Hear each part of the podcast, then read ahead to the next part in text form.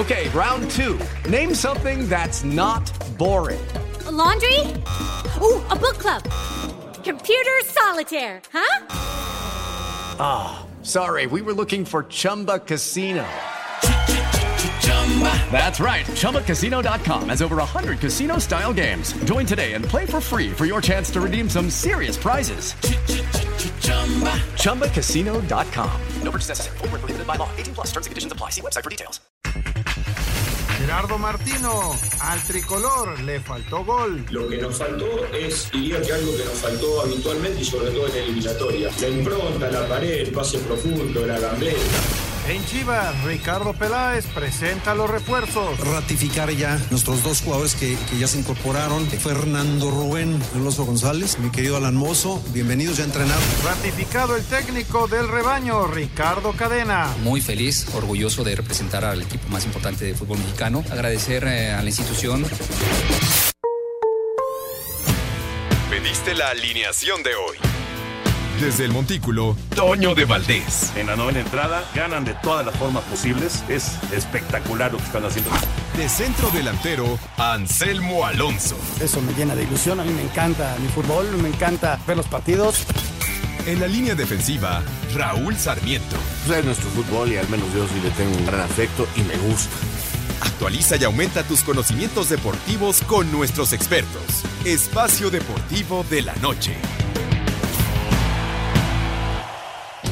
Estos son los encabezados en las páginas de internet.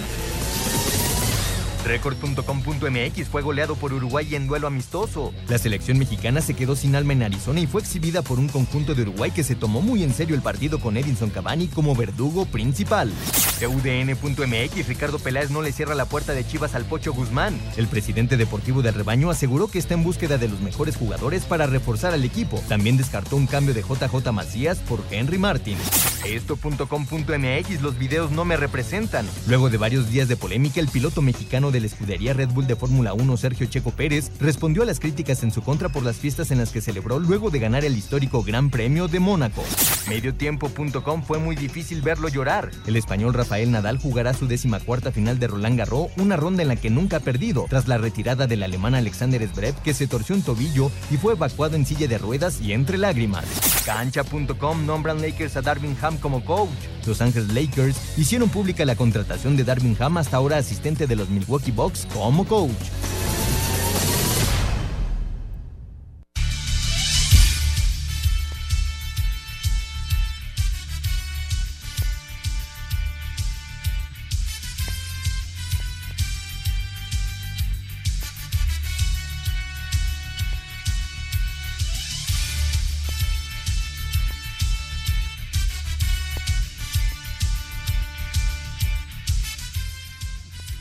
Amigos, ¿cómo están? Bienvenidos. Espacio Deportivo de Grupo ASIR para toda la República Mexicana. Estamos llegando ya al fin de semana, así que a disfrutarlo, por supuesto. Aquí estamos llegando nosotros, nosotros a Chicago. Estamos llegando a Chicago para eh, pues seguir con eh, la selección mexicana. Hoy es 3 de junio del 2022. Saludándoles con gusto. Hoy está Raulito Sarmiento, está Juan Miguel Alonso, está Memo García, el señor productor, todo el equipo de Asir Deportes y de Espacio Deportivo, su servidor Antonio de Valdés, gracias a Lalito Cortés por los encabezados, Lalo está en la producción, está Paco Caballero en los controles y Rodrigo Herrera en redacción. Raulito, qué gusto de saludarte, todavía, todavía pues con la sacudida de la selección mexicana del día de ayer, ya dejamos Phoenix, ya estamos en Chicago, pero siguen los comentarios y, la preocupación de lo que vimos el día de ayer. ¿Cómo está Raúl? Abrazo. Mi querido Toño, un abrazo enorme, Juan, Memo, pues, señor productor, gracias Lalo, gracias a todos los muchachos, a Paco, a, a, a Rodrigo, a Jackie, a Claudia. Pues sí, Toño, este, tú sabes que me gusta tratar de ser muy positivo y buscar siempre algo que rescatar, pero este, la actuación de ayer sí nos dejó realmente mal, no, no, no, muy pocas cosas. Seguramente el director técnico tendrá la libreta llena de apuntes, pero sí, la verdad es que ayer el equipo mexicano en este intento de formar con cinco en defensa para tratar de llenar más el medio campo contra un equipo uruguayo que, que precisamente juega con muchos mediocampistas, pues no, no resultó la verdad fuimos ampliamente superados y habrá que ver qué propone el técnico en un momento complicado para la selección mexicana. y viene el partido en contra de Ecuador el domingo aquí en Chicago, así que vamos a ver qué, qué alineación presenta. Memo García, qué gusto de saludarte, Memito, ¿cómo andas? Un abrazo, eh, mucha actividad de selecciones con lo de la Nations League y con, eh, por supuesto, los partidos amistosos. ¿Cómo estás, Memo? Hola, Toño, ¿cómo estás? Buenas noches. Saludos para ti allá en Chicago, también para Raúl, para Juan Miguel, para el señor productor y para Lalo Cortés. Y hoy, pues, dos resultados, ¿no? Que llaman la atención. Países Bajos, que le gana 4 por 1 a Bélgica, y Dinamarca, que de visitante le gana a Francia 2 por 1. Por cierto, un golazo ¿eh? de Karim Benzema, la verdad es que un gran gol, sigue a buen ritmo. Y mañana, un gran duelo, Italia en contra de Alemania en Bolonia. Sí, hay, hay buenos partidos, muy buenos partidos en, en Nations League, hablando de, Europa, por supuesto. Vendrán los partidos también, Juan Miguel, te saludo con gusto. Vendrán los partidos de Nations League para la selección mexicana, eh, que, bueno, son totalmente distintos a los que estamos viendo en, en estos días, ¿no? Son rivales diferentes y, y, veremos con qué jugadores se enfrenta la Nations League. ¿Cómo estás, Juan Miguel? Un abrazo. Hola, Toño, Memo, Raúl, Jorge, a todo el equipo de Grupo Asir, muy contento de estar con ustedes. Surinam, Surinam y Jamaica, ¿no? Son los, los rivales del equipo mexicano.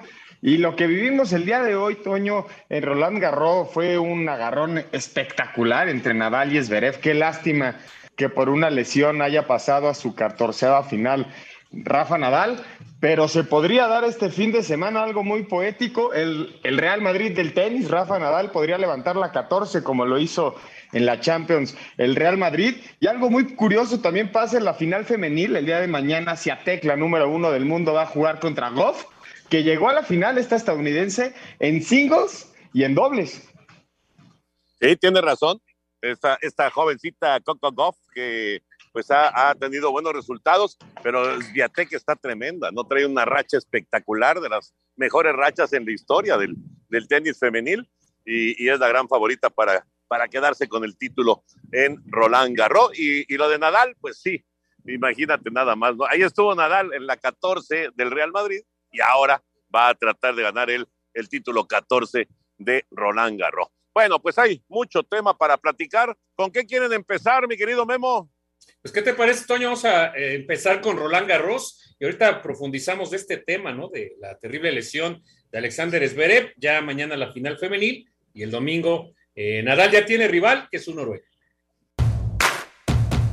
Retiro por lesión en el tobillo derecho del alemán Alexander Zverev en el segundo set otorgó boleto a la trigésima final de Grand Slam para el español Rafael Nadal. Son partidos especiales en un escenario también único y bueno, encarar el partido con, con la máxima ilusión y, y, vamos a ver qué pasa. Disputa por el Mayor parisino, en el que tendrá que hacer frente al noruego Casper Ruud tras dar cuenta en cuatro sets, 3-6, 6-4 y doble 6-2 del croata Marin Cilic. Este sábado, a las 8 de la mañana, horario de la capital de nuestro país, se pondrá en juego el título de la rama femenil entre el estadounidense Coco Goff y la polaca número uno del mundo, Igash Fiontek.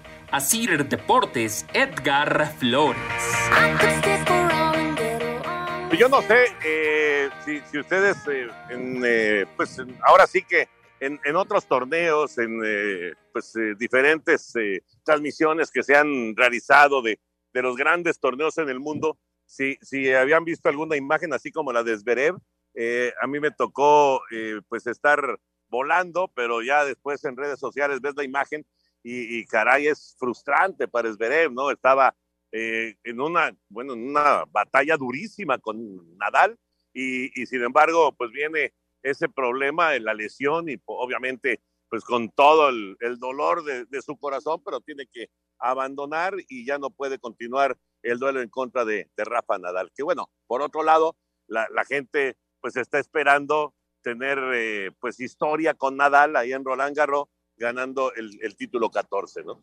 Son pocos los casos, ¿eh? Yo la verdad también no recuerdo mucho, Toño. Sí es una pena que cuando iba por una bola se tuerce el tobillo derecho Zverev. En el primer set, que lo termina ganando Nadal en muerte súbita, ya le había roto el saque en cuatro ocasiones a Nadal. O sea, la verdad es que Zverev estaba jugando muy bien, es una pena, tiene que salir en silla de ruedas. Todavía después regresa en muletas para agradecer el público, pero sí, la verdad es que es muy triste, ¿no? Ver este tipo de escenas en lo que estaba haciendo un gran juego. Hasta ese momento llevaban tres horas de juego, o sea, todavía ni había acabado el segundo set, pero estaba muy parejo, muy peleado, y la verdad es que Zverev le estaba dando bastante pelea a Nadal, me parece que incluso más, la, más que la que le dio Djokovic el pasado este, miércoles, me parece que hoy Zverev estaba dando un gran juego y a lo mejor, digo, el hubiera no existe, hubiera podido sorprender a Nadal. Eh, adelante, Juan. Yo, yo lo veo igual que Memo, me parece que el primer set Nadal recupera un set impresionante yendo 3-5 abajo Después en el tiebreak lo logra hacer 10-8, ya se habían ido a otro tiebreak y en este segundo set se veía más fuerte el alemán. Sabemos cómo Nadal puede recuperarse de los partidos, pero sí parecía que iba a estar difícil la cosa con tendencia a ganarla Zverev. Qué lástima, ¿no? Que no podamos ver el desarrollo de un partido que pudo haber durado muchísimo más y nos hubiera regalado un gran tenis, que es lo que se está planteando en este gran torneo como Roland Garros. Vamos a ir a mensajes, regresamos con información de la NBA, arrancaron las finales ya del básquetbol profesional. Un tuit deportivo. Arroba medio tiempo. Esta noche la Feria de Zacatecas será testigo del enfrentamiento entre las leyendas, el terrible Morales y el travieso Arce.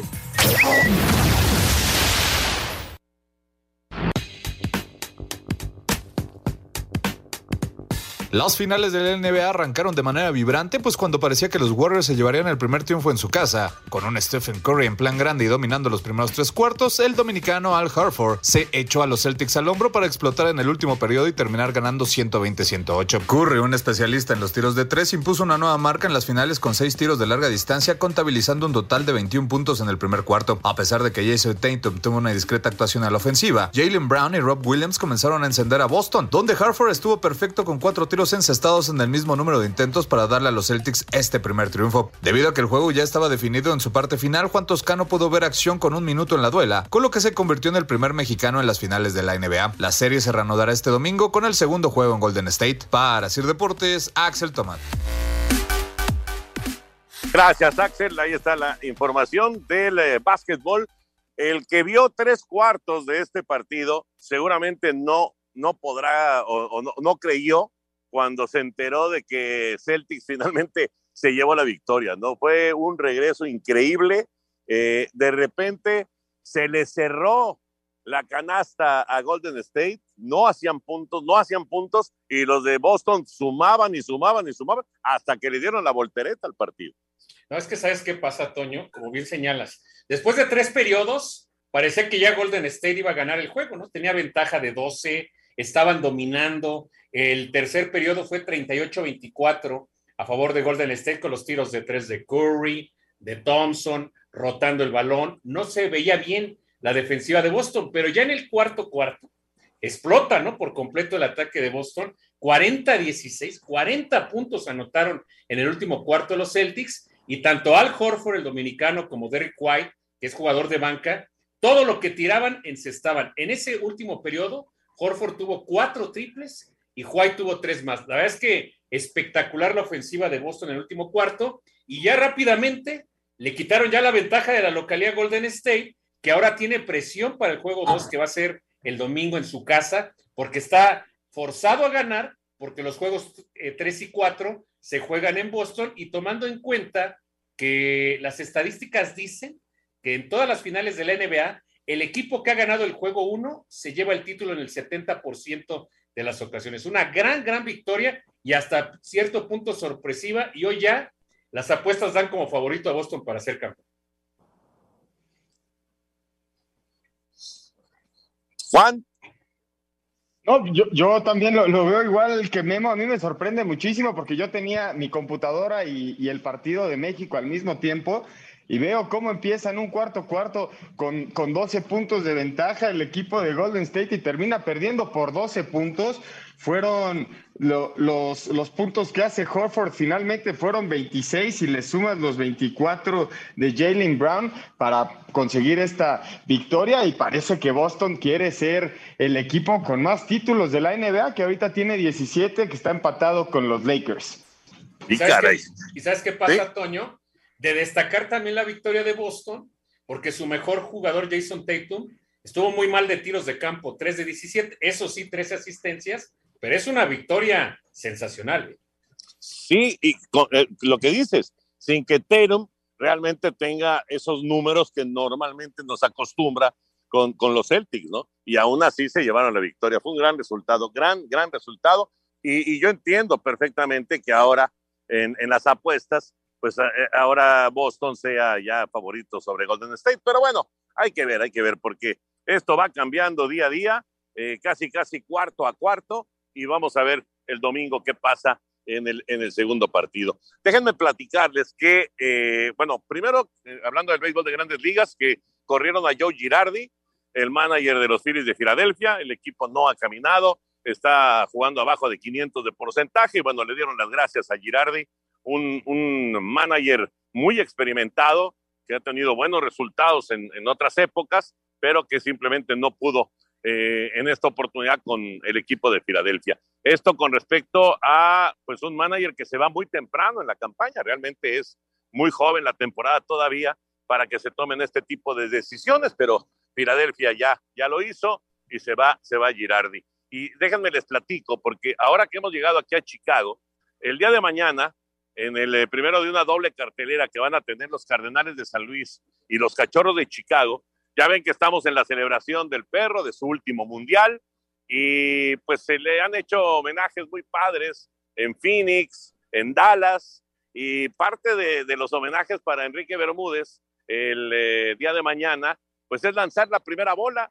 Va a lanzar la primera bola ni más ni menos que en el Wrigley Field, en un juego clásico, en una rivalidad eh, añeja entre Cardenales y Cachorros, y ahí va a estar Enrique lanzando la primera bola, así que va a ser pues un, un detalle padre, ¿no? Para este, este festejo, esta celebración del último Mundial del Perro, que insiste mucho Enrique y bueno, pues es, eh, está eh, en lo correcto, que no se va, no se está retirando, simplemente va a ser su último Mundial. No, no, no se va de las transmisiones, Raúl, simplemente es el último mundial del perro. Así es, así es, Toño. Ayer me dio mucho gusto escuchar a Jorge eh, Petrasanta y lo único que te, le pido que te pido por favor, asesórale un poquito y no vaya a ser que no llegue la pelota, porque este nunca se le dio, nunca se le dio. Acuérdate que me sacó de, me sacó del estadio de Boston, este, en un partidazo con un triple play, sin asistencia, y, y, y, me sacó del partido, o sea. Lo recuerdo. no vaya a tirar como McGregor. en el Mundial del 94, lo recuerdo como si fuera ayer, Raúl, el triple play sin asistencia de John Valentin, que es, eh, es la jugada más extraña que existe en el béisbol, y les tocó verla, y además ahí, en el Fenway Park, ni más ni menos. Pues ahí va a estar el perro mañana en el Wrigley, haciendo el lanzamiento de la primera bola, y la verdad es que pues es, es parte de estos homenajes que se merece sin duda un eh, personaje que pues ha hecho historia en la, en la televisión mexicana y en, y en, la televisión también de los Estados Unidos, ¿no? Porque ya lleva rato trabajando también en, en, en transmisiones en los Estados Unidos. Y bueno, nos concentramos ya en el fútbol, en lo que va a pasar eh, el domingo con México y Ecuador, lo que pasó el día de ayer, por supuesto que fue un auténtico desastre de la selección mexicana. Vamos con las reacciones, con la información y platicamos. Tras la derrota ante Uruguay, el técnico de la selección mexicana de fútbol, Gerardo Tata Martino, reconoce que el equipo estaría muy lejos de lo que se pretende hacer en la Copa del Mundo de Qatar 2022. Claro, si nos centramos en este partido de hoy, evidentemente estamos, estamos muy lejos. Yo no pierdo de vista de que es un partido amistoso, no, hay no pierdo de vista que hay un objetivo logrado muy meritoriamente y que le llevó a México a jugar un nuevo mundial. Y esto es parte de la preparación. Y en la preparación, como en el transcurrir de cuatro años, hay momentos difíciles difíciles y momentos este, más gratos. Evidentemente, si yo estuviera convencido de que esto no se puede torcer, dejaríamos de estar hablando usted y yo. Pero la realidad es que mm, nosotros no, no, no estamos dispuestos a no dar pelea para llegar de la mejor manera a disputar un mundial. La selección mexicana de fútbol cayó 0-3 ante Uruguay en el State Farm Stadium de Arizona en partido de preparación rumbo a la Copa del Mundo de Qatar con goles de Matías Vecino y doblete de Edinson Cavani. El técnico Gerardo Tata Martino asegura que su equipo jugó mejor en el primer tiempo. Primero creo que hubo esa diferencia en un solo tiempo, que fue el segundo. Si en el primer tiempo no hubo esa diferencia. En el primer tiempo el equipo compitió bien. Creo que en ese primer tiempo fue muy parejo, el control estuvo repartido. La diferencia en el partido se marca a partir de los dos goles iniciales del segundo tiempo. Vos tenés la expectativa de empezar un segundo tiempo tratando de meter al equipo rival en el arco para lograr el empate. Por el contrario, el que te golpea en momentos sucesivos es el rival. Evidentemente, eso no lo soportamos. El próximo partido del tricolor será este domingo ante la selección de Ecuador en el Soldier Field de Chicago, Illinois. Asir Deportes Gabriel Ayala. Gracias, Gabriel. A ver, por favor, Raulito Sarmiento, Memo García, Juan Miguel Alonso, explíquenme qué pasó el día de ayer. Mira, Toño, eh, lo quiso explicar, lo quiso explicar el Tata, eh, dice que está en una etapa de preparación, eh, que si él supiera que no pudiera darle vuelta a esto, pues no estaría hablando, o sea, aceptando que se tendría que ir.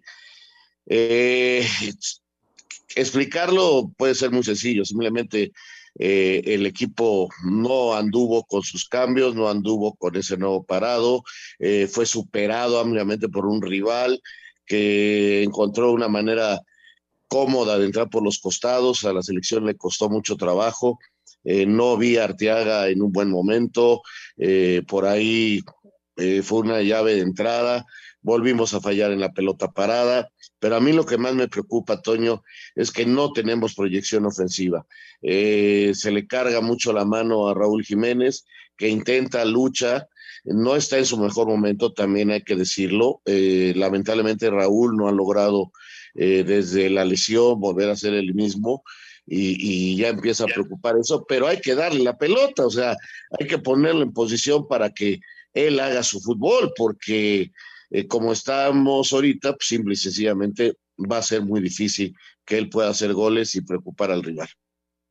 Sí, yo, yo pienso lo mismo, creo que no era momento, ¿no? Para probar con una un nuevo parado en el fondo, creo que ya lo había usado en dos juegos anteriormente el Tata, yo creo que en este momento es para que ya uses el sistema, ¿no? Que pretendes implementar o que has usado a lo largo de estos eh, tres años, sí, no genera muchas jugadas a la ofensiva y la verdad es que llama mucho la atención lo del Tecatito Corona, ¿no? Lo vemos de una manera en el Sevilla, pero aquí en selección termina desapareciendo y lo mismo sucede con el Chucky Lozano cuando juega. Y yo también no creo que en un momento dado, aunque el Tata llamara al Chicharito Hernández, Aldo Rocha, Víctor Guzmán, a los que pide todo mundo, no creo que las cosas sean diferentes. ¿eh? A mí sí me preocupa, yo veo falta de trabajo, sobre todo en pelota parada no se ha mejorado, se sigue fallando y sí, sí es preocupante lo que estamos viendo al momento.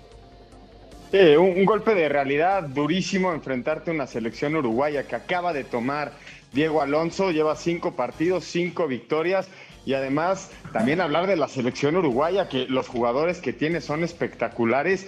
Y de esos partidos que es difícil rescatar algo en lo defensivo, te hicieron tres ofensivamente las dos llegadas que tienen las resoluciones del Tecate y de Raúl le pegan con un periódico mojado. Y como dice Raúl, sí preocupa mucho que ofensivamente des tan poco porque finalmente no se terminan las jugadas y defensivamente que te superen con tanta facilidad en prácticamente todos los duelos individuales. Exacto, exacto, ese es el problema, que la verdad es que se vio un nivel muy, pero muy pobre. Ahorita seguimos platicando de esto, regresamos. Espacio Deportivo. Un tuit deportivo arroba Reforma Cancha. Billie Jean King, leyenda del tenis y activista en defensa de los derechos LGBTQ, recibió el mayor honor civil en Francia, la región de honor. Espacio por el mundo. Espacio deportivo por el mundo. La selección mexicana se enfrentará a Perú en el mes de septiembre, un nuevo amistoso de cara al Mundial de Qatar 2022. Kylian Mbappé negó entregar una lista de jugadores y directivos que debían abandonar el Paris Saint-Germain tras renovar su contrato con el equipo francés. El Barcelona presentó su nueva playera para la temporada 2022-2023, inspirada en los Juegos Olímpicos de 1992 y con el nuevo patrocinador del reproductor de música. El argentino Néstor Lorenzo fue presentado como nuevo director técnico de la selección de Colombia, en sustitución de Reinaldo Rueda, que no consiguió su clasificación al Mundial. La venezolana Deina Castellanos anunció su fichaje con el Manchester City femenil tras jugar las dos últimas temporadas con el Atlético de Madrid. Espacio Deportivo, Ernesto de Valdés. Gracias, Ernesto. La información del fútbol internacional. Bueno, eh, vamos a unos enlaces. Aquí estamos con, ahora sí que con todos los compañeros de, de, esta travesía por Estados Unidos con la selección mexicana.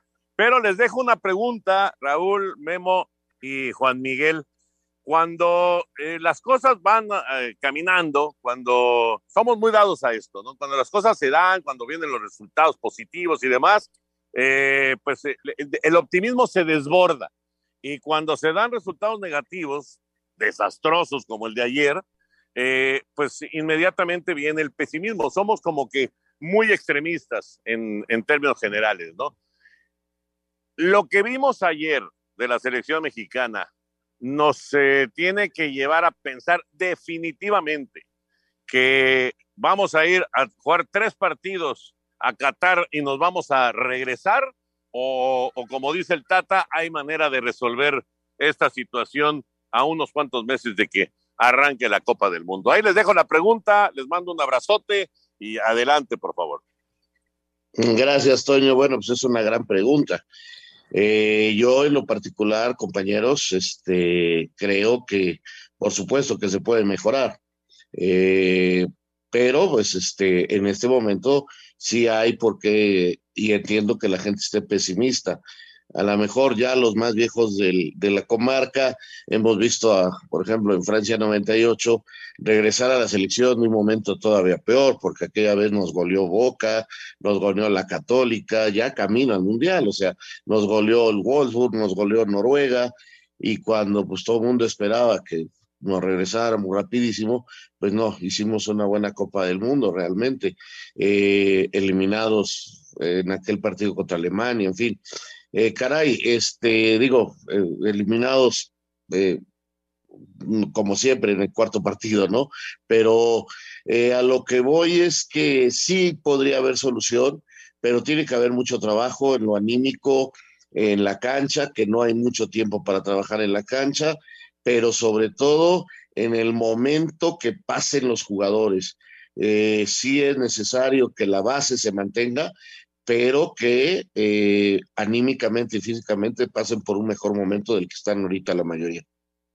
Sí, yo, yo sí estoy preocupado, la verdad, y no es solo por el juego de ayer o por lo que vimos de Argentina el otro día contra Italia, ¿no? Lo que pasa es que ya son varios meses, la eliminatoria se sufrió mucho, no se tuvo un buen nivel, y yo no veo capacidad de reacción en el cuerpo técnico, ¿no? Creo que ya hablábamos de algunas fallas que se detectaron el día de ayer y que siguen siendo a lo largo de este proceso. Muchos hablan, yo, yo, no creo, yo no estoy seguro de que si no le va bien a México el domingo, podrían cambiar de técnico. Yo creo que lo van a mantener, no es culpa, me parece, solo del técnico. Hay jugadores que pues no pasan, ¿no? Por su mejor momento, ya hablabas, Raúl, el caso de Raúl Jiménez, Héctor Herrera no está jugando bien, y así podemos ir con varios, ¿no? Que no, no están teniendo un, buen funcionamiento. También en anteriores mundiales, además del que hablaba Raúl de Francia, México no, en el papel no llega bien y nos ha sorprendido y ha tenido eh, buenas actuaciones en mundiales, ¿no? El anterior le termina ganando Alemania, aunque ya después se perdió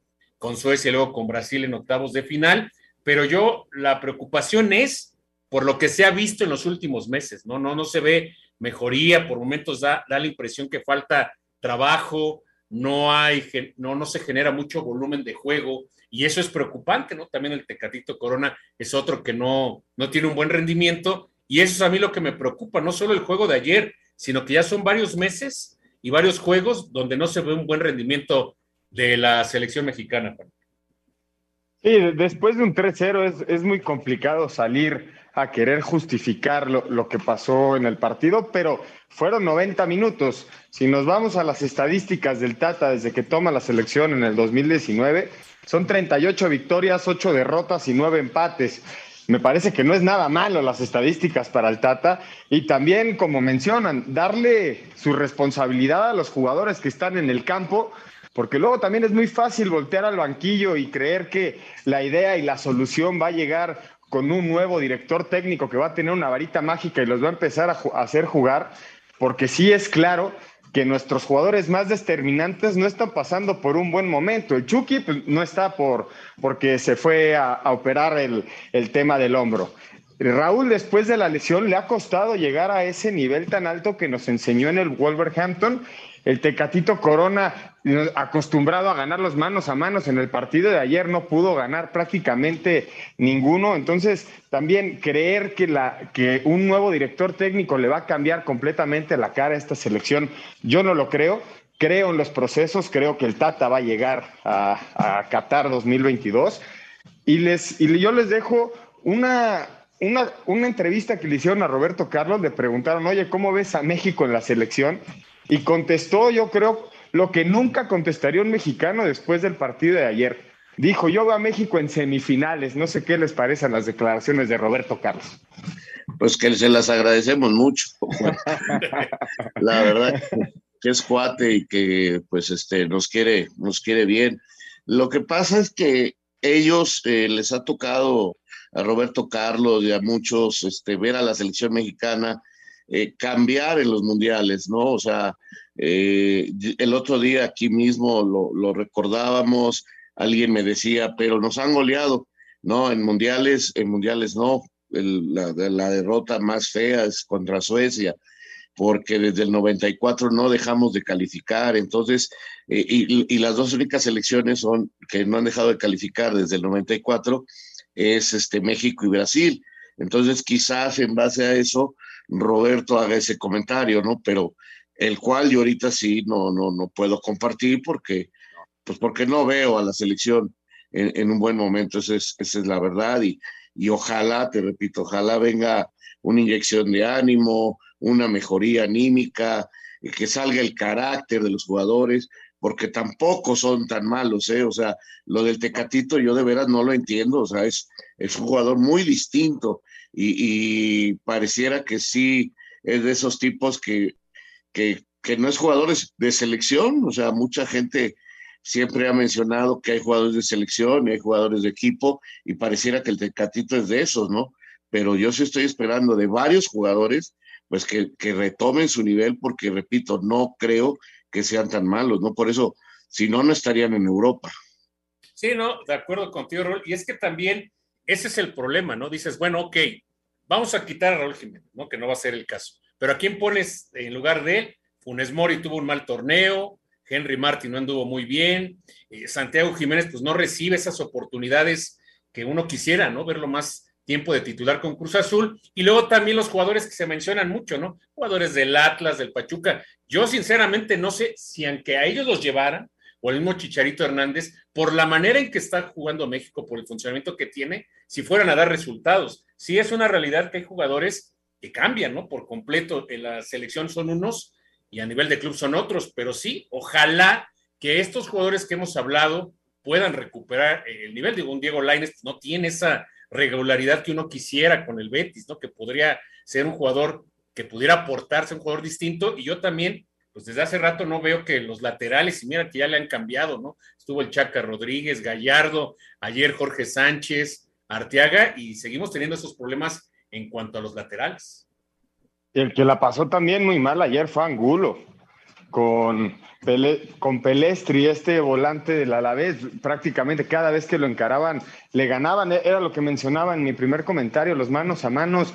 Ayer prácticamente todos y cada uno de los choques los perdía la, la selección mexicana y también coincido con ustedes, el tema de que nuestros mejores jugadores no estén en su mejor momento, cuenta mucho, pero eso no significa que puedan llegar a su pick dentro de cinco meses y medio que empiece el Mundial. Y también creo que no está en tela de juicio el tema de Aldo Rocha y del Pocho Guzmán, que se han ganado ese lugar en la selección para que los prueben, pero es una realidad que las plazas que ocupan estos dos jugadores están completas. No vas a sacar a Edson Álvarez para meter a Aldo Rocha, no vas a sacar a Herrera para meter al Pocho Guzmán. No vas, a, no vas a tirar a un volante creativo de la selección ahorita, un recambio que puede ser Diego Laines por el Pocho Guzmán. Eso es una realidad. Y el tema de Chicharo, creo que el Tata ha sido muy determinante y no va a ir. Entonces, esta es la selección que tenemos y esta es la selección que se tiene que preparar junto con el Tata para disputar un mundial y ahora sí callar bocas dentro de cinco meses y medio. Pues sí, no hay de otra. ¿Para qué vamos, Nemo? Tú tienes la voz. Vamos a, escuchar la información de juego contra Ecuador el domingo en Chicago, donde seguramente veremos a jugadores como Ochoa, como Herrera, como algunos más. Vamos a escuchar la información de este partido. Con victoria de 1 a 0 ante Nigeria, la selección de Ecuador pone la mira en el duelo ante la selección mexicana este domingo en el Estadio del Soldado en Chicago. El técnico de los sudamericanos, Gustavo Alfaro, confirmó la rotación del equipo, el cual será completamente alterno al que enfrentó a las Águilas Africanas. Estos partidos nos permiten eso, nos permiten ensayar, nos permiten corregir, nos permiten de pronto ver eh, los caminos que tenemos que dar, porque de pronto en estos partidos obviamente que uno siempre quiere ganar, pero en esta clase de partidos uno puede, de pronto voy a jugar de una determinada manera el partido de, México y voy a jugar de otra manera el partido de Cabo Verde. El equipo que jugará contra México va a tener muchos cambios al equipo contra Nigeria. Uno de los duelos más repetidos entre selecciones de CONCACAF y CONMEBOL, donde los aztecas lideran la estadística con un total de 15 victorias por 5 empates y solo 4 derrotas. Para Sir Deportes, Mauro Núñez. Pues ahí está, eh, pude ver el partido, eh, francamente, bueno, México le había ganado 2-1 a Nigeria, este, tampoco es que Ecuador eh, lo le haya pasado por arriba, va a ser mucho más el parejo el encuentro. habla de rotaciones, vamos a ver a quién pone para ese partido el técnico pero también nosotros creo que vamos a encontrar un cuadro diferente para, para enfrentar ese partido. Eh, adelante, Juan, porque antes de que nos gane la, la computadora. Pasando el corte, seguimos platicando y también hacemos un corte y regresamos en Espacio Deportivo de la Noche.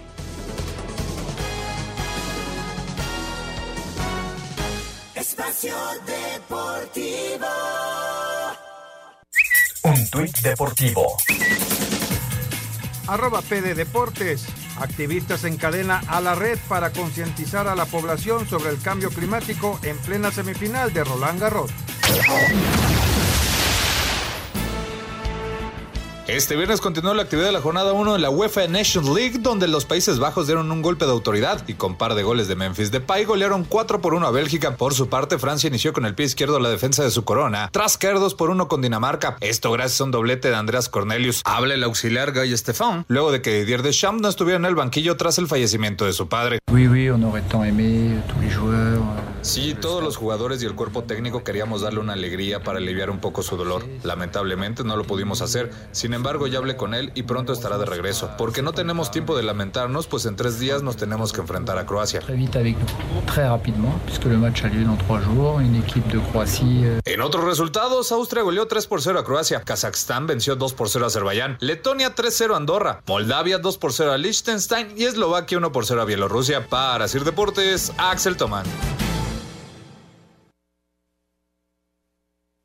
Bueno, ahí están los resultados eh, de algunos partidos, sorpresas, eh, definitivamente las hay, definitivamente hay equipos que están probando, que tienen posibilidad de ellos. En Francia en particular, Juan Memo había un poquito de preocupación porque salió lesionado Mbappé, le dolió la rodilla y bueno, un tipo de estos que se te eh, lesione, pues sí, por supuesto que enciende las alarmas, pero este habrá que ir viendo cómo van las elecciones manejando esto. Será un mundial totalmente diferente a los demás, eh, porque normalmente llegamos a los mundiales en estos meses, ya después de que jugaron con sus equipos, de que viene eh, el jugador de partidos importantes y ahora llega, va a llegar el mundial a la mitad del campeonato. Entonces, eh, de sus campeonatos, a la mitad de la Champions, a la mitad de todo, menos México y algunos lugares donde eh, se jugará, se juegan torneos cortos, que realmente son los mínimos. Pero sí va a ser un mundial bien diferente y empiezo a ver cómo los técnicos empiezan a hacer pruebas, empiezan a manejar varias alineaciones y se empiezan a dar sorpresas. ¿Qué opinan ustedes?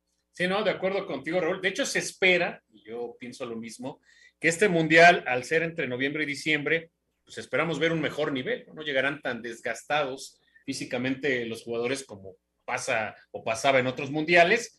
Y sí, los, los técnicos, ¿no? Probando, pues ya algunos de cara a lo que será el mundial, otros equipos, pues pensando a futuro, ¿no? Como es el caso de Italia, que mañana va a estar jugando contra Alemania y que no está clasificado al mundial. Hoy, pues usa sus tres eh, a su trío, ¿no? De, atacantes con Benzema, con Griezmann y con Mbappé. Terminan perdiendo un gran gol, ya les decía al inicio del programa, por parte de Benzema.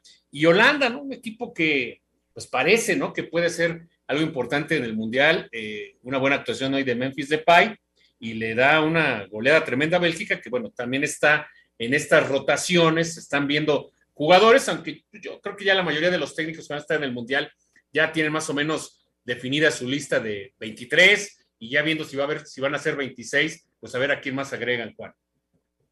Sí, este tema de Francia y Dinamarca a mí me llama mucho la atención porque cuando se dieron los grupos del Mundial, en el grupo D que está Francia, el que gane de Australia y Emiratos Árabes se enfrentará a Perú para el otro boleto, está y Dinamarca y Túnez, y, este, y estos serían a los equipos que se enfrentaría a la selección mexicana y uno pensaría, Francia, campeona del mundo, con este tridente arriba, no va a haber quien le gane.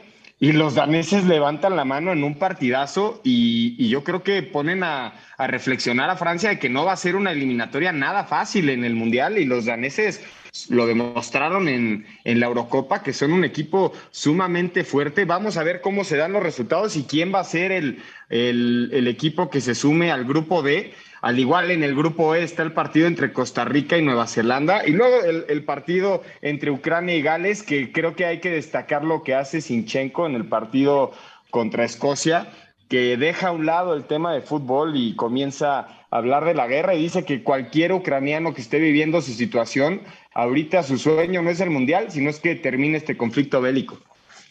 Claro, claro, eso es una situación totalmente diferente la que están viviendo y que vamos a ver este fin de semana. Eh, también trata de darle una alegría a toda esta gente eh, yendo al Mundial, aunque la verdad lo más importante ahorita no es eso, pero sí puede venir a dar un poco de ánimo, definitivamente, pero bueno, vamos a estar viendo partidos importantes, vamos a estar viendo, yo por ejemplo mañana quiero ver a Italia, porque realmente me dejó un sabor de boca muy malo, eh, lo vi muy mal y dije, bueno, ahora entiendo por qué no van al Mundial, o sea, ese es el nivel que traen, pues realmente, este, ahora entiendo muchas cosas, ¿no? Y es que están probando nuevos jugadores, Raúl, ya se despidió Giorgio Chiellini, Enrico Chiesa ya no está, y sí, es una prueba difícil para esta Italia que pues no estará en el Mundial y que acaba de ser goleado por Argentina, así que va a ser un buen juego, va a ser en Bolonia y a ver cómo le va a los italianos. Y de llamar la atención que esta Italia no califica al Mundial si es el que mantiene el récord de más partidos sin perder. Fueron 37 entre el 2018 y 2021 hasta que cae contra España en la Nations League. Espacio Deportivo. Redes sociales en Espacio Deportivo, en Twitter, arroba e-deportivo y en Facebook, Espacio Deportivo. Comunícate con nosotros. Un tuit deportivo. Arroba marca, el Real Madrid exige explicaciones por los altercados de la final de París. Merecemos respuestas.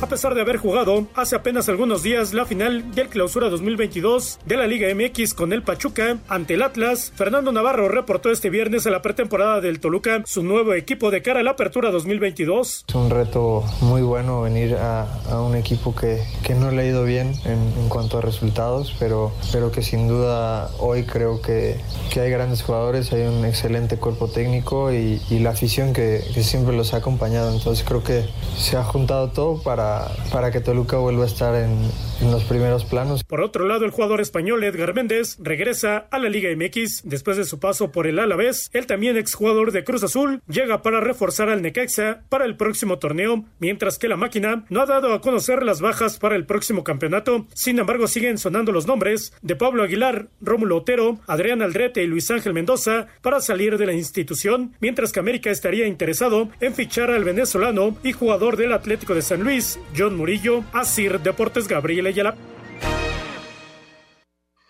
Bueno, pues ahí está la información de lo que es el fútbol de estufa en México. Vámonos con Beto Murrieta y su comentario taurino.